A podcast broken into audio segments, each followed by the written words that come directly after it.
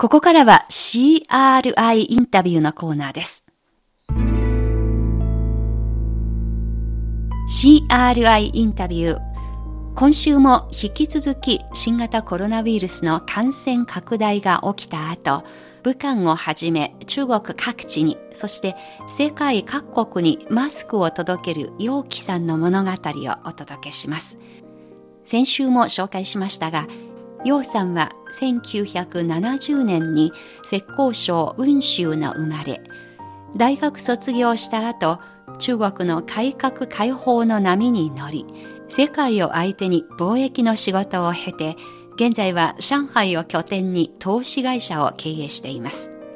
この1月末、中国国内で新型コロナウイルスの感染が急激に拡大し、マスクが不足する中、楊さんはもっとたくさんの人にマスクが行き渡るよう資材をはたいて海外から40万枚のマスクを買い付けたというところまでお話ししました。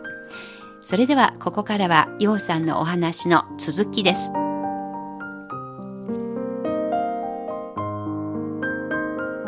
新型コロナとの戦い、マスクを届ける陽気さんの物語、後編。2月18日、海外からまとまった数のマスクを入手した楊さんは、すぐに防護服をつけ、武漢や高校など、湖北省内の感染者が急増した町、そしてふるさとの雲州に発送しました。自身と家族にもかなりの数を取っておきましたが、その使い方は決して自己使用だけではありませんでした。都给的，街坊邻居啊，什么人都给。特别是看到那早期是看到这些垃圾工啊。私も娘も出かけるときには必ずマスクを持参して、宅急便のお兄さん、団地の掃除係の方、守衛さん、汚れたマスクをつけている人を見れば、その場で配布していました。楊さんは自分の人間形成に強く影響を与えたのは仏教徒の祖父母だったと話します。戦乱や飢餓を体験してきた祖父母からは近くにお腹が空いている人がいればご飯一杯恵んであげれば命を救うことができると小さい時によく聞かされました。那现在人没有饿死的人，台湾一没口罩，可能也就さすがに飢え死にする人はいなくなったが、ウイルスを前にマスクがなくて困っている人がいます。そのような人たちにマスクを差し上げるのは、祖父母が言う一杯のご飯と同じなのです。それに、私がやっていることは、自分の子供にとっても一つの参考になり得ます。災難を前に人間は助け合うべきことを娘にも知ってほしい。とりわけ自分たちは上海にいて、まずまずの暮らしをしているので、こういうことは当然やるべきことだと思っています。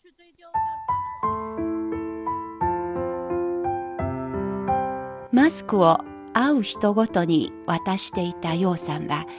一人一人がウイルスを防ぐ上でのガードラインなので、そのガードがもっと強くなれるようにという気持ちしかありませんでした。彼女にとって他人を助けることは自らを助けることになるからです。其实一开始就是因为国内的缘分，不是说专国外。今思えば武漢や国内支援の延長線上に自然に海外にマスクを送るようになったと楊さんは振り返ります。その理由の一つは海外の感染状況が収まれば中国が初めて影響を受けずに済むという単純なものでした。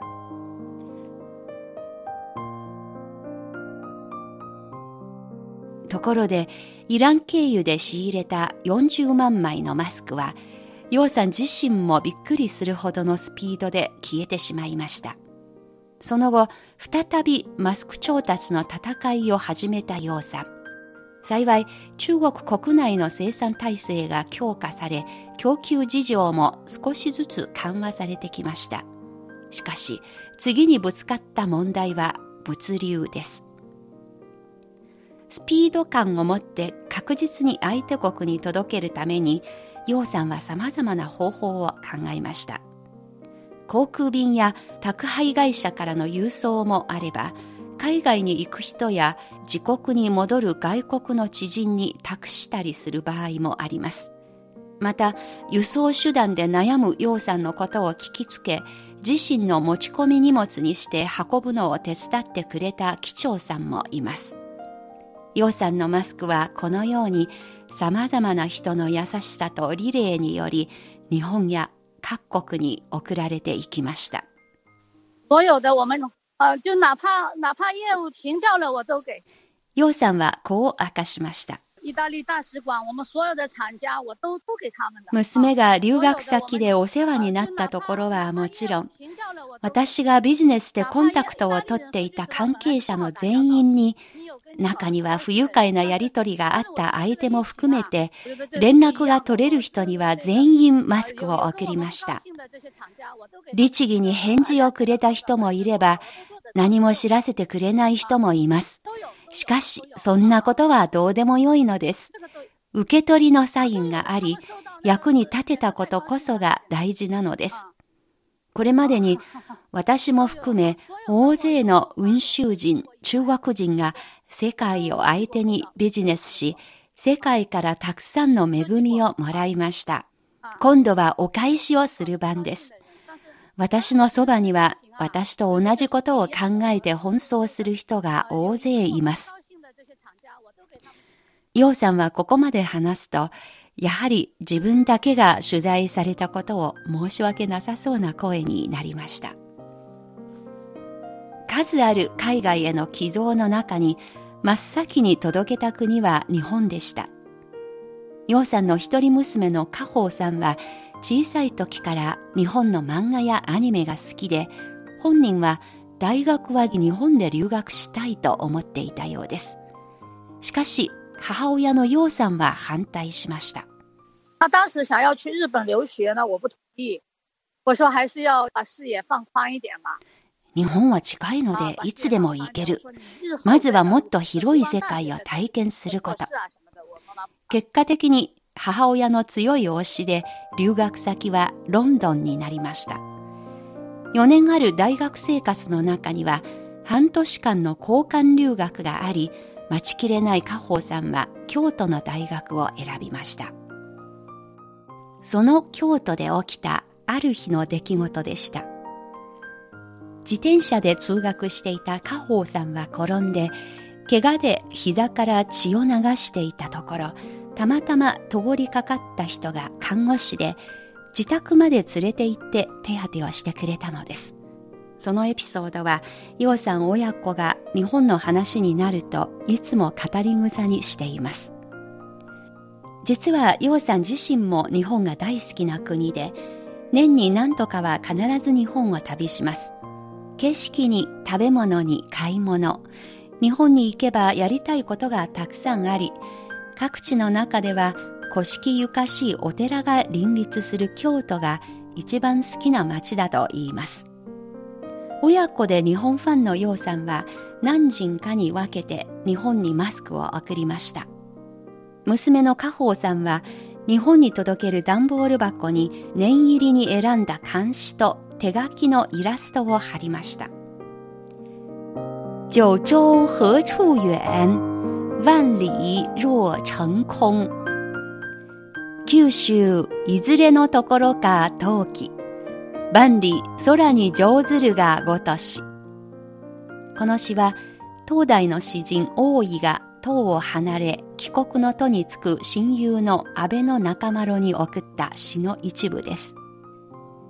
イラストは胸にチャイナと書かれ、宮崎アニメのキャラクターを彷彿させるお下げ髪の少女がワンちゃんと猫ちゃんを携えて日本にエールを送る絵でした。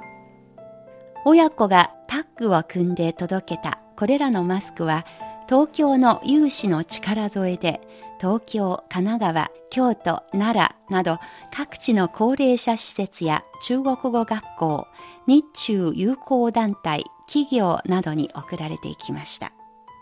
その中の1000枚について、送り先を仲立ちしてくれた日本語月刊誌人民中国のアテンドで、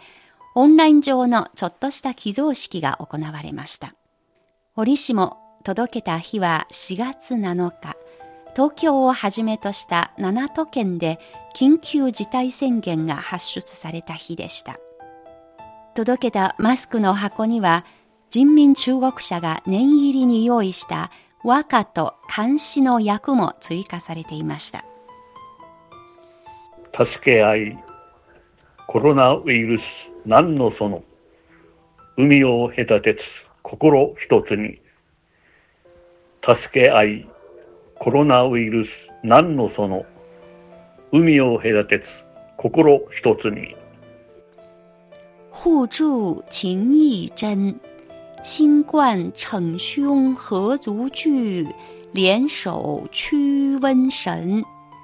你我虽隔衣带水，共斗玩意心连心。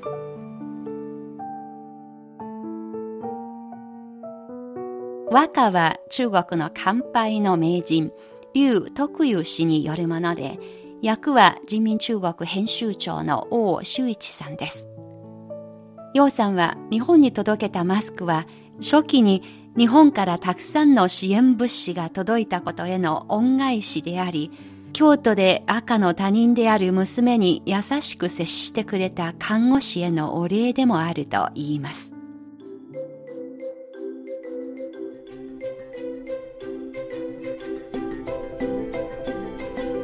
6月半ばの上海は状況が随分落ち着いてきました。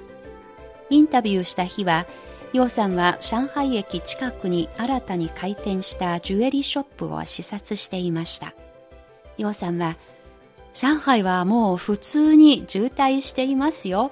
渋滞って本当にいいですね。と嬉しそうでした。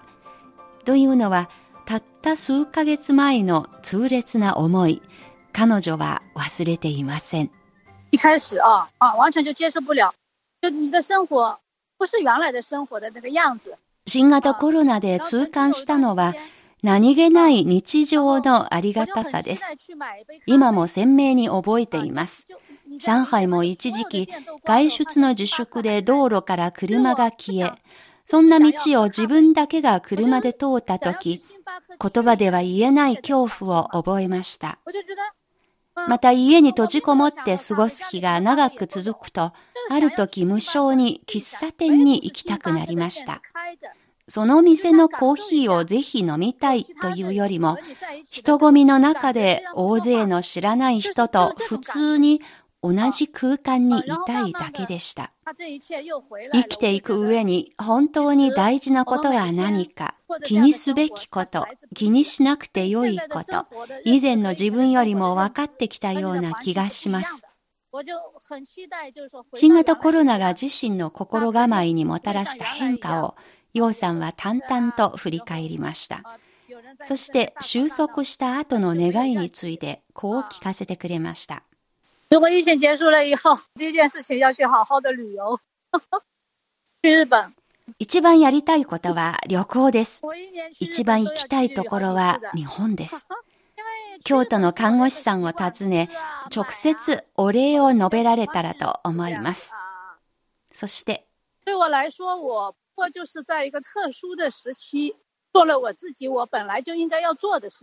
私は本当に大したことはしていません。この数百年、あるいは千年に一度のパンデミックを前に、後から思い出すと後悔しないようなことしかしていません。人類は運命共同体。私はこの言葉を信じてやみません。と力強く締めくくりました。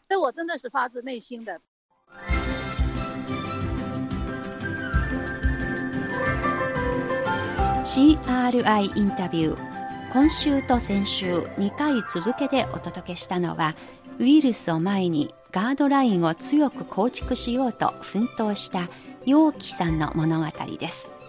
新型コロナウイルスの世界での感染拡大まだ食い止められていません。こんな中世界各地にまだまだたくさんの人間物語があると思います。またチャンスがあれば、私たちの身近に起きた出来事をご紹介いたします。リスナーの皆さんからも、ぜひあなたの知っている忘れられない人や出来事をお聞かせいただければと思います。今週の CRI インタビューでした。